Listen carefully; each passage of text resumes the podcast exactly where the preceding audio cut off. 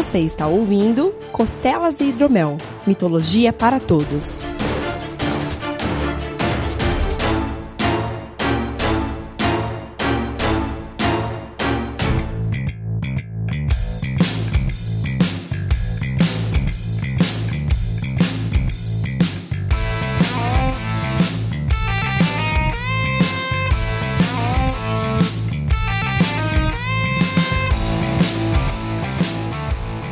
Saudações mitológicas, meus caros. Está começando mais um Costelas Hidromel, o seu programa sobre mitologia. Eu sou Renato Seveniani e como vocês bem sabem, eu estou solo. Hoje eu vou entrar um pouquinho mais fundo no que é a definição dos trolls. No caso aqui, para o folclore sueco, que foi o livro que eu peguei aqui para falar. O Guilherme e o Malta já falaram sobre os trolls no cast de Harry Potter rapidamente, mas dessa vez eu vou dar uma aprofundada e ler duas lendas para vocês. Primeiramente, vamos aqui então falar sobre o que são os trolls. Os Trolls, eles são da mitologia nórdica e, posteriormente, eles foram misturados também em algumas coisas no folclore escandinavo. Os Trolls são uma classe de seres. Na mitologia nórdica, eles eram descritos como seres que moravam em locais isolados, montanhas, rochedos, cavernas, né? E que viviam em pequenas comunidades, pequenas famílias, assim, e que raramente eram benéficos para os humanos. Tinham alguma coisa de relação com os humanos que fosse para ajudá-los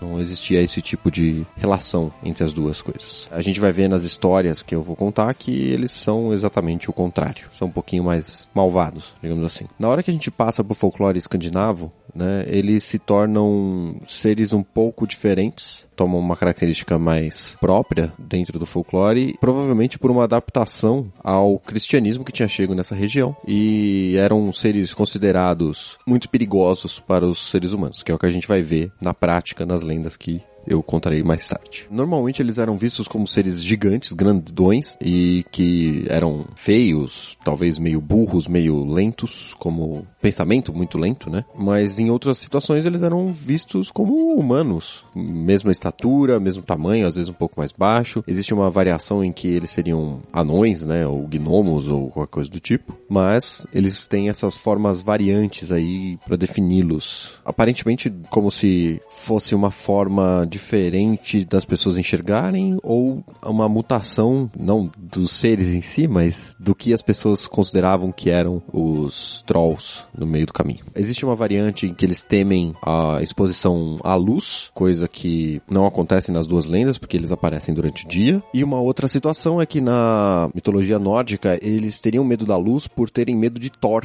e dos raios. Então, eles consideram que os raios que caíam afugentavam, né, os trolls, ou acertavam. Era o Thor realmente mirando e precisamente acertando os trolls. Eu acho que considerar que os raios são precisos como um poder do deus faria sentido nessa época, principalmente quando a gente está considerando uma sociedade com construções mais baixas, ou seja, a probabilidade de um raio cair em campo com árvores mais altas, numa montanha, era um pouco superior a ele cair numa planície. Podemos chegar aí a algumas conclusões nessa, nessa linha. Os trolls na mitologia nórdica são descritos na, na Edda em prosa e tem algumas citações diretas, inclusive como se o próprio troll tivesse falando. Existe uma descrição ali do encontro entre uma mulher troll e um bardo, um homem bardo, né, do, do, século IX a princípio, chamado Bragi Bodasson. Existe também um problema de tradução ou de interpretação. O Guilherme mencionou no cast de Harry Potter que a palavra troll teria vindo aí talvez de uma proximidade com os Jotuns, né, os Jotnar, e existem outras palavras ali que estariam aglomeradas e juntando todas e a gente fala, ah, esses eram os trolls, ou os gigantes, etc. É, eles eram vistos principalmente como seres naturais da natureza, seres importantes importantes. Então, no caso dos senhores, os lords, né, da natureza, eles seriam os Yotun. Se eles fossem magos ou seres míticos que tivessem poderes sobrenaturais, digamos assim, eles seriam nomeados como trolls diretamente. Se eles fossem monstros, eles seriam talvez como burs ou burs, né? Seriam uma outra coisa. Ou se eles fossem mais heróicos, mais próximos de atividades benéficas, eles seriam os Hissi. Então teríamos aí umas variações aí da nomenclatura e também do como as pessoas enxergavam cada ser desse durante a mitologia. Indo agora para a parte da Escandinávia, mais diretamente, algumas coisas aqui são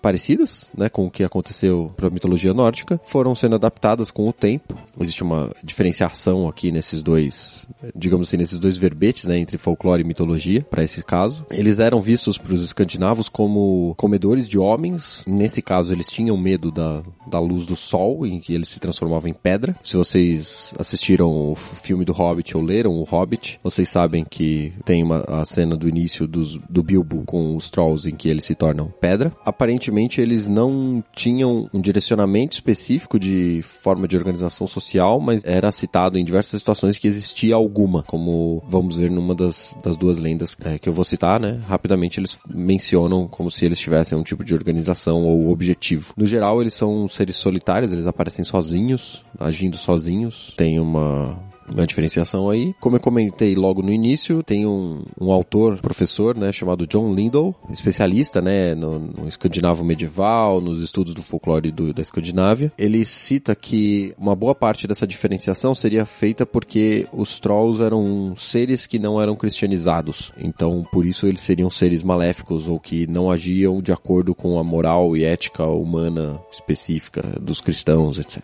E aí eles seriam monstros. Uma outra situação é que os trolls eram citados como sendo sequestradores de pessoas, né? Que eles falam em escandinavo aqui, Bertaining, né? Que eram os sequestradores ou diretamente traduzido, aqueles que levam para as montanhas. E a gente vai ver uma situação semelhante a isso mais pra frente. Existe uma comparação também desse professor Lindell de que os trolls suecos, né, na tradição cultural, seriam algo semelhante ao que era o Grendel, do nórdico e antiga lenda inglesa, né, do Beowulf. Esse é mais fácil das pessoas saberem e a gente já fez um programa sobre ele um pouco mais para trás. Voltando rapidamente só para a parte da etimologia, que eu dei uma saltada, no Norse, né, na, na língua antiga dos nórdicos, o nome Troll é, significaria o demônio, o monstro, o inimigo, e que tem também uma outra palavra no germânico antigo, né, que seria equivalente a essa, tradução, né, a palavra troll também, trolle, troll, e existe uma outra variação no proto-germânico que seria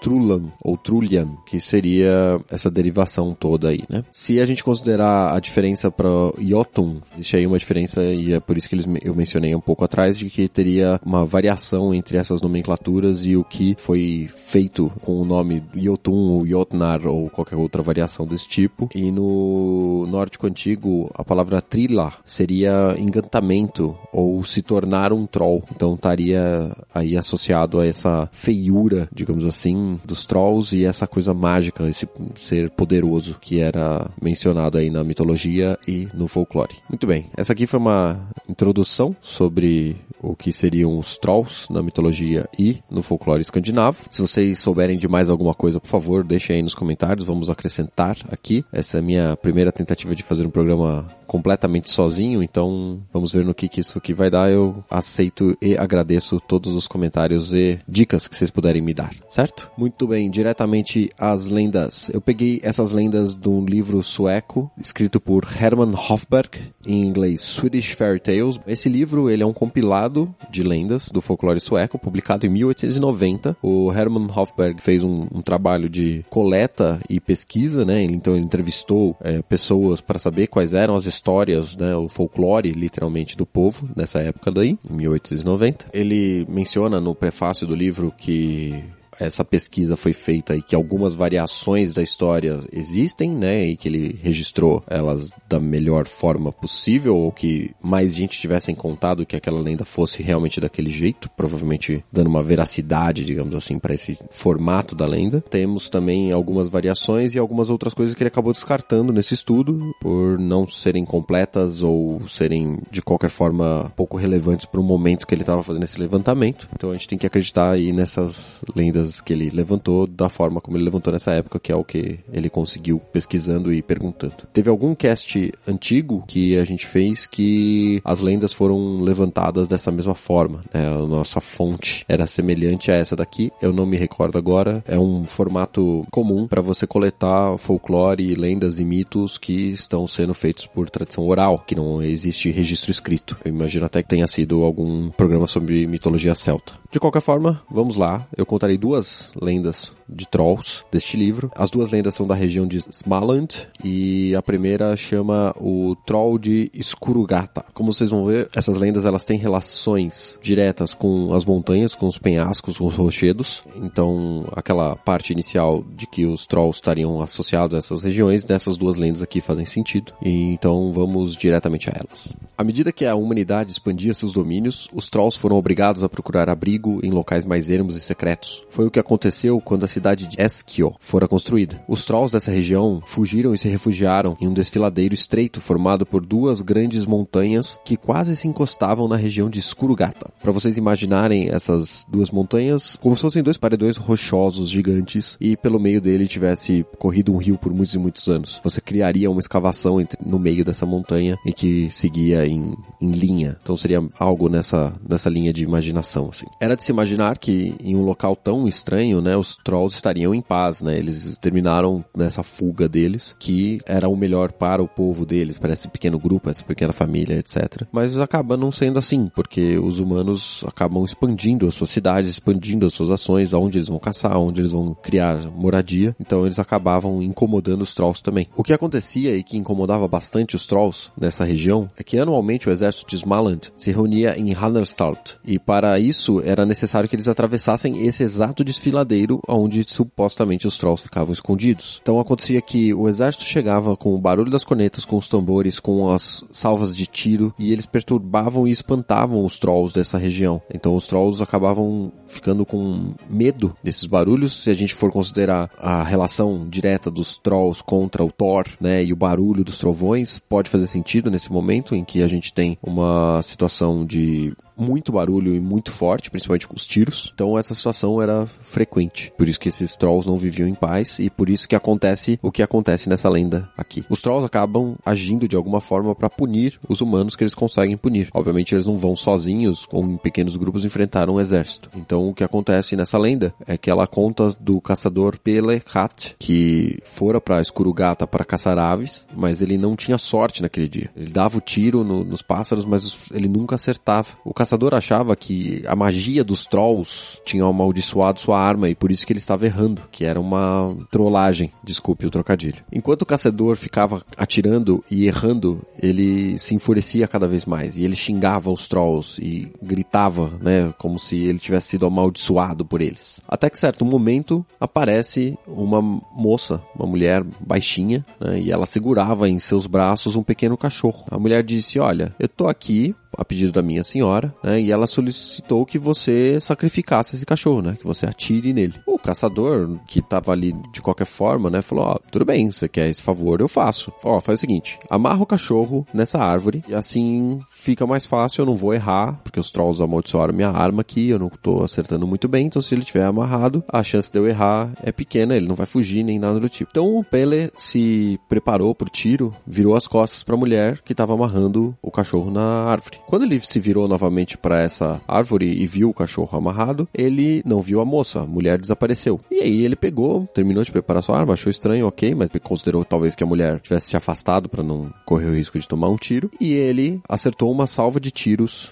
no cachorro. Como as armas daquela época queimavam muita pólvora, essa pólvora acabou criando uma fumaça densa que cobriu a visão do Pele e ele não viu se ele tinha acertado ou não. Então ele teve que aguardar um pouco para que essa fumaça dispersasse. E assim que a fumaça dispersou, dispersou, o caçador percebeu a merda que ele tinha feito. Porque amarrado à árvore não tinha mais um cachorro. Tinha o filho dele. O filho do caçador estava preso na árvore. Envolto em uma pele de cachorro, por isso que ele parecia um cachorro no colo da mulher. Obviamente, o filho dele estava morto. Sim, é triste pra caralho. Ele não conseguiu aguentar, ele caiu de joelhos no chão, chorando, perguntando por que que Deus tinha feito isso com ele, o que que ele tinha feito de tão mal que merecia essa punição, né, dele mesmo matar o próprio filho. A mulher retorna, aparece novamente na sua frente, e aí ele nota que a aparência dela não era normal, né? Que ele era estranha, que ela tinha feições é, mais rudes, mais rústicas, mais feias, literalmente. E ele entendeu que era um troll. E a troll disse para ele: "Aqui está o pagamento pelo seu trabalho" e entregou a ele uma moeda e fugiu para a montanha. O caçador, chorando no chão, pegou a moeda, viu na direção que a mulher, o troll, né, tinha se dirigido e arremessou essa moeda longe na direção dela e falou que não aceitaria o pagamento, obviamente. Ser pago para matar o próprio filho não fazia sentido nenhum ali, a desgraça dele não, não tinha preço. Com o desaparecimento da Troll, o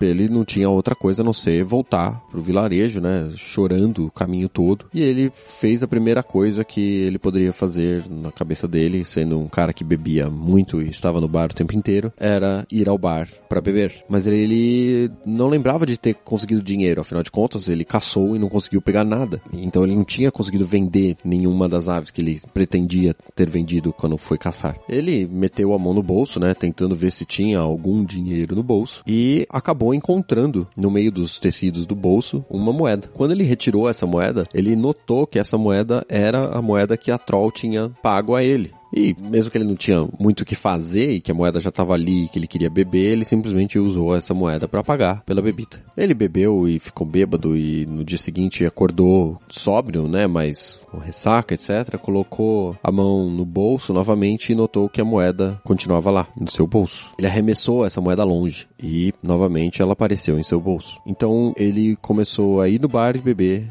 e toda vez que ele utilizava a moeda, ela aparecia novamente em seu bolso. Então basicamente ele tinha dinheiro infinito. E com esse dinheiro infinito ele encheu a cara, e encheu a cara, e encheu a cara. E ele ia todos os dias pro bar. E a cada dia que ele ia lá beber, ele bebia mais e mais e mais e mais e mais. Até que em certo momento ele bebeu tanto que ele desmaiou e não acordou mais. Essa história encerra desse jeito, com os trolls punindo o caçador de forma direta, com ele matando o próprio filho e com ele sendo pago por isso e utilizando esse dinheiro para se matar. Então é uma história muito cruel que mostra esse lado perverso que eles viam dos trolls no folclore escandinavo e eu sei que essa lenda é um pouco pesada, afinal de contas ele mata o próprio filho e morre e termina assim a história, obviamente, né, já que a gente tá contando a história dele. Mas eu achei que era uma lenda impactante e interessante para estabelecer aqui o que, que tinha nessas lendas de pior, digamos assim, né, do, de reação dos trolls para aquilo que os humanos faziam para eles. Já a segunda lenda, que também é da região de Smaland, é, a gente tem uma visão um pouco mais otimista no final. Então a gente vai terminar com ela. Essa lenda se chama Johan e os Trolls. É, essa lenda se passa numa época na qual era obrigação dos detentores de terra prover os viajantes que passassem por aquele local utensílios utensílios e meios de transporte até a próxima parada da viagem deles. Então, todas as terras que possuíam uma estalagem ou um rancho ou alguma coisa do tipo tinham, por exemplo, que trocar os cavalos, dar um cavalo novo para os mensageiros, para os viajantes, é, dar uma outra carroça, basicamente atender às necessidades daquele viajante pelo percurso dele. Eu não sei e não encontrei ainda a justificativa desse tipo de ato cultural, digamos assim, mas se você for considerar que os detentores de terra talvez tivessem que pagar por ter aquelas terras algum tipo de, eu não sei,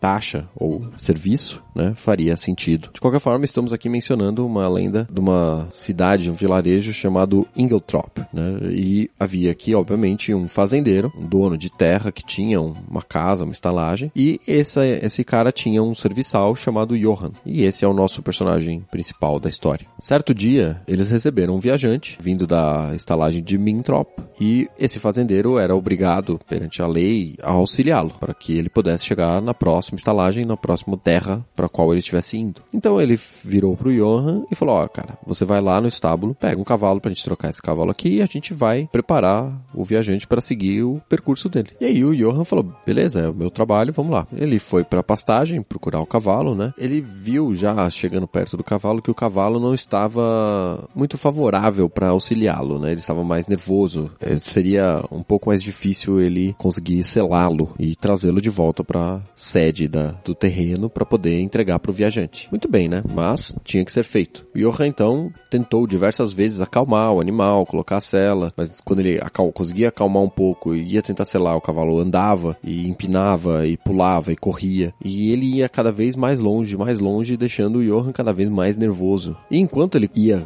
perseguindo o cavalo e tentando chegar até ele para conseguir finalmente selá-lo, ele ia cada vez mais longe do, do celeiro e ia xingando. Ia mais longe e ia xingando. E assim ia, até que em certo momento o Johan finalmente notou que ele tinha ido até um penhasco, né? Um, ele olhava para frente um paredão de rocha na sua frente. E ele notou também que no meio dessa subida ali, no, no alto, tinha uma jovem sentada na pedra. Essa jovem perguntou a ele: Você está aí, meu querido? E ele viu que a moça era uma jovem bonita, etc. Foi esperto, né? Sim, estou aqui, querida. Eu falei: Então vem aqui, sobe comigo na rocha. E Johan falou: Olha, eu não consigo, eu não consigo subir. É muito alto, muito íngreme e eu não sei escalar. Ela: Não, você consegue, é facinho, ó. Pisa ali, coloca a mão aqui e vem. Você vai conseguir, vai ser fácil, você vai conseguir. O jovem, né, querendo impressionar a moça, falou: Tá bom, né? Vamos lá. E começou a subir a rocha. E aí ele conseguiu subir, impressionado até mesmo com o feito para ele mesmo, assim. E ele se sentou ao lado dela, naquele pedaço de rocha um pouco mais proeminente, e olhou diretamente nos olhos da jovem para conversar com ela. Na hora que ele olhou para os olhos dela,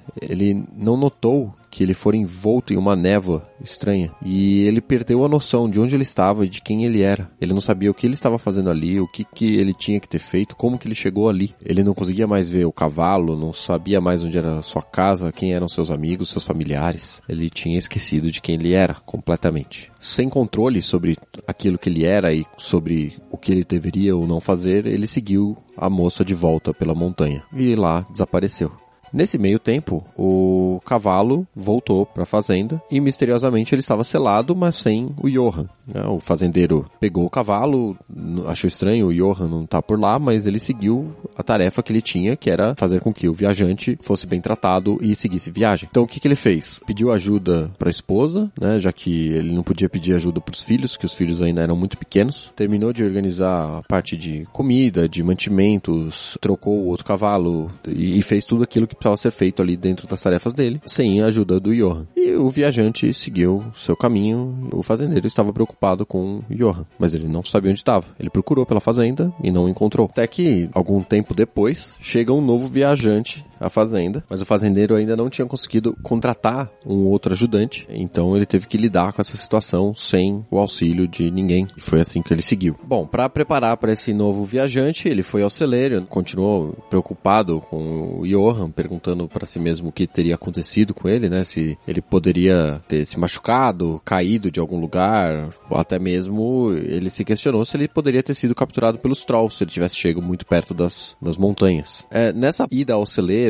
e buscando né, o cavalo, etc., ele acabou chegando à beira do penhasco também, assim como aconteceu com o Johan. Diferente do Johan, né, ele notou que tinha um rapaz sentado no topo da rocha. O rapaz, ele imediatamente perguntou, Johan, é você? Porque parecia ele, mas não era igual. Parecia, mas não era. Bom, vocês, vocês conseguem entender. E ele notou que o olhar dele estava estático, como se não estivesse olhando para lugar nenhum, sem brilho. E a única coisa que esse jovem falava, enquanto sentava na, na rocha, é não posso, não posso, não posso, não posso não posso. O fazendeiro começou a agir, né, do jeito que ele achava que pudesse ajudar o Johan. O rapaz estava sentado lá e, e ele estava nu. Então o fazendeiro pegou e jogou, por exemplo, o chapéu para ele. E o rapaz pegou o chapéu e colocou na cabeça. E ele perguntou, vem, desce aqui, Johan, desce. Ele, não posso, não posso, não posso. E a cada vez o, o fazendeiro atirava mais uma outra peça de roupa. Tirou uma camisa, um casaco, uma calça, uma bota. O fazendeiro ficou pelado enquanto Johan estava agora vestido. E ele, cada peça que mandava, ele falava, desce, desce, desce. E o Johan falava, não posso, não posso, não posso. Quando o Johan estava completamente vestido, finalmente ele desceu, ele se mexeu, ele fez algo diferente de falar, não posso. Quando o jovem chegou até a base da pedra, o fazendeiro o abraçou e começou a levá-lo para longe do penhasco, né, na direção da fazenda. No caminho, o fazendeiro simplesmente gritava e xingava os trolls, malditos trolls eu vou calar seus pensamentos, suas línguas, para que não mais pensem ou falem ou façam mal a mim, ou aos meus amigos, minha família, etc. Quando ele retornou à fazenda, o fazendeiro pensou simplesmente em comemorar que o Johan estava vivo, que ele tinha voltado, etc. E toda a sua família também estava contente que ele estava ali de volta. Ele não conseguiu ajudar mais o viajante, né? Então o viajante seguiu até a próxima estalagem para poder pedir ajuda, porque o fazendeiro que estava ali não cumpriu a sua parte da, do combinado. A família e o fazendeiro estavam felizes que o Johan tinha retornado, mas o Johan não era mais o Johan. Andava cabisbaixo,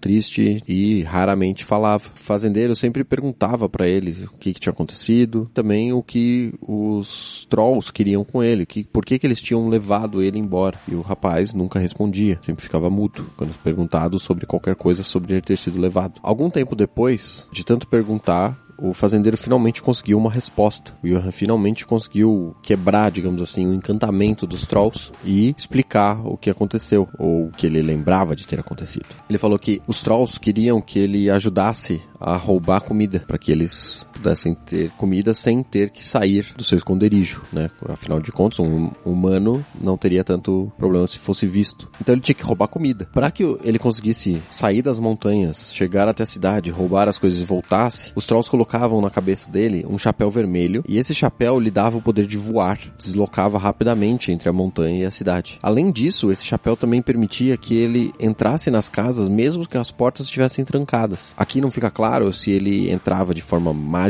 atravessando as portas ou encontrando uma forma de entrar, ou se ele realmente só abria a porta, né, que estava trancada e entrava. De qualquer forma, ele conseguia entrar nas casas. O terceiro poder que esse chapéu dava a ele era conseguir carregar muita coisa que fosse muito pesada. Ou seja, ele tinha uma força e uma agilidade muito acima da que ele poderia ter normalmente. Então ele carregava sacos e mais sacos de comida, conseguia se esgueirar e correr e ir o mais rápido possível. E assim ele não era pego. Johan, quando ele começou a falar disso, ele falou que toda vez ele ficava preocupado, porque todos aqueles mercadores de quem ele roubava, todas aquelas famílias de quem ele tirava suas posses, sua comida, deveriam estar em melhores condições se ele não estivesse roubando eles, né? Que os trolls eram culpados por deixar aquela gente tão faminta e triste e próxima da falência, no caso dos mercadores. E essa era uma culpa que ele carregava, e é por isso que ele não falava, por isso que ele estava triste, né? E, e esse tipo de coisa. E terminando essa, essa, essa lenda aqui, né? O fazendeiro entendeu a situação, etc. O Johan continuou trabalhando ali com eles, só que nunca mais se tocou nesse assunto. E a lenda acaba assim. Não existe uma conclusão, uma explicação, não existe nada específico aqui. Mas como a gente mencionou lá atrás que eles virariam pedra se eles saíssem na luz do dia, a gente consegue ver nessas duas lendas que isso não é verdade. Que nas duas situações era dia e os trolls estavam ali é, conversando e interagindo com os humanos durante o dia. Essa parte do folclore dos trolls nessas duas lendas não cabem. Bom, essas são as duas lendas que eu tinha para contar hoje, vindas desse livro sueco, da, da folclore escandinavo. Eu espero que vocês tenham gostado e se tiverem qualquer coisa a acrescentar, vocês sabem, deixem aí nos comentários que eu lerei logo depois na sessão de e-mails.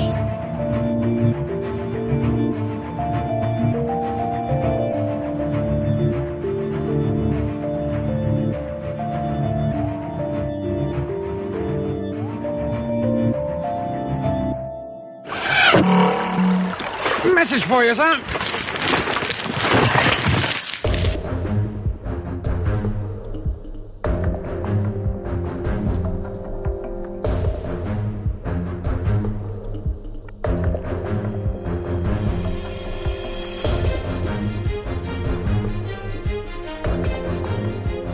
Galera, tiramos aqui então a sessão de e-mails e recadinhos. Nessa sessão aqui, com certeza teremos muitos comentários para o Guilherme. Ele com certeza deve estar lendo no site, eu não sei se ele está tendo tempo para responder. Afinal de contas, é por conta de tempo que ele não está gravando aqui mas tentarei fazer o melhor para carregar o Costelas e Hidromel aqui. Inicialmente alguns programas serão solo, eu farei como eu fiz hoje e como ele fez no 74 ou 75. Se você quiser falar comigo aqui no, no nessa sessão, você pode mandar um e-mail para o contato arroba meialuafrafrentesoco.com ou você pode comentar nos posts, tanto do Deviante quanto do Meia Lua. Farei questão de ler e responder todos os comentários, certo? Então aqui no Deviante nós temos comentário do Fred Walter, Saudações Mitológicas. Ele começa, primeiramente, se tem uma coisa que aprendemos com mitologia é que o fim nunca é o fim, apenas o início de um novo ciclo. Então acredito que logo veremos o renascimento do Vertanat no panteão do Costelas. Muito obrigado pelo ótimo trabalho feito até agora. É, realmente muitas mitologias tratam o fim como um recomeço. Esperamos aí,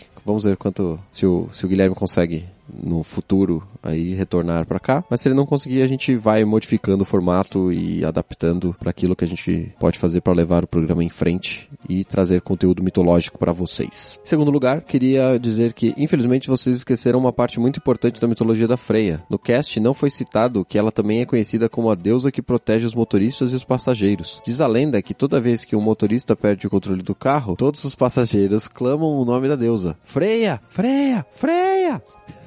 eu, eu tava achando que era sério, até terminar essa piada maluca. Eu achei excelente, tá? Achei fantástico. Muito obrigado aí, Fred, pelo comentário. O Junior Xavier fala que chocado pelo desmonte da dupla dinâmica. É, faz parte. A Isa fala que ficou muito triste por saber da saída do Verta, mas compreensível dado o trabalho que dá a produzir o programa, né? E que vai sentir a falta dele. Claro, todos nós sentiremos. Temos comentário aqui de Dal Magro. Maratona concluída com sucesso. Escutei desde o primeiro até o atual, mas fiquei triste com a notícia. E é isso, saudações mitológicas. E como foi escutar os primeiros programas? Deixa aí no, nos comentários também o que, que você achou da evolução técnica da coisa, digamos assim. A Ana Curata falou, para ilustrar as lendas nórdicas, sempre imagino as, as tirinhas do Human Comics eu não conheço, eu vou dar uma lida. É uma artista dinamarquesa que adora ilustrar diferentes lendas, onde os personagens sempre são gordos e ou bizarros. Essa aqui ilustra o acordo de paz entre os Vanir e o Ezir. Aí tá aí no post para quem quiser dar uma olhada. O Pericles Jr. comenta aqui que o Guilherme vai fazer falta e muito obrigado pelo ótimo trabalho e dedicação. Fará falta e ele com certeza está contente de ver todos esses comentários para ele. E o último comentário aqui do Deviante é do André Bueno, que fala que ia fazer uma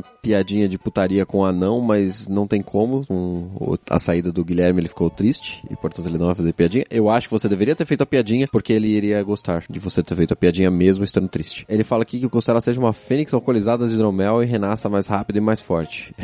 mais rápido eu não sei, mais forte também não sei, mas a gente espera que pelo menos ela viva. Muito obrigado aí, então a todos vocês que comentaram no Deviante. Espero que tenham gostado desse programa no formato novo, então deixem aí o comentário. Já falei isso três vezes durante o programa, mas tudo bem, faz parte. Vamos então para o Meia Lua. Ler os comentários de lá. Temos o primeiro comentário aqui do Igor Ribeiro, que fala que espera que o Guilherme volte no futuro. Fala que o programa estará em boas mãos. espero que sim. E deseja sucesso à nova jornada, tanto para o Guilherme quanto para mim. Afinal de contas, as duas jornadas são diferentes, mas estaremos trilhando as. O Ivan manda aqui um salve, salve devotos da sensualidade e da magia.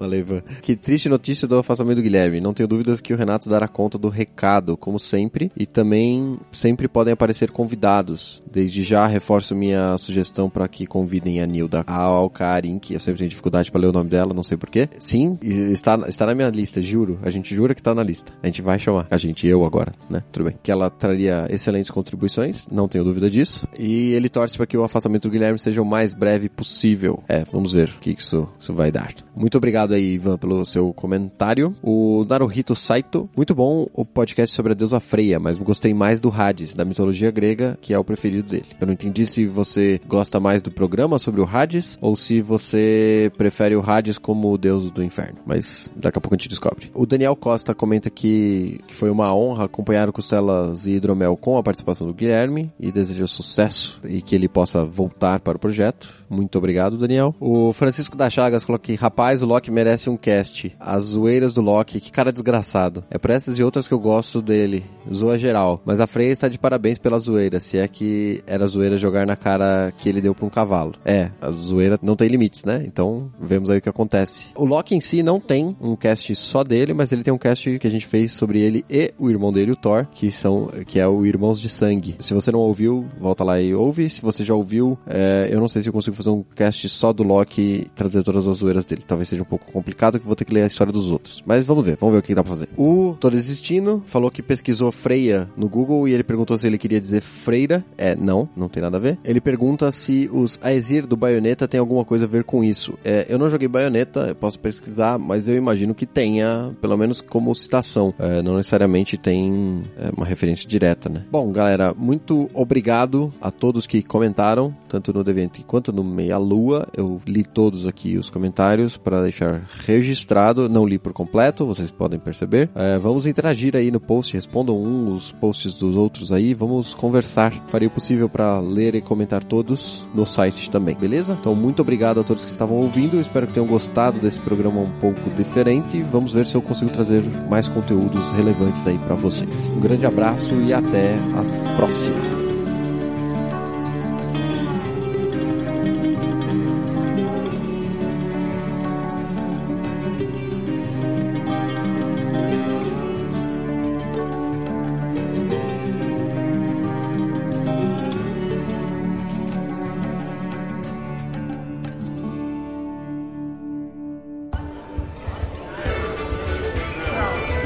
Senhores, desejam mais alguma coisa?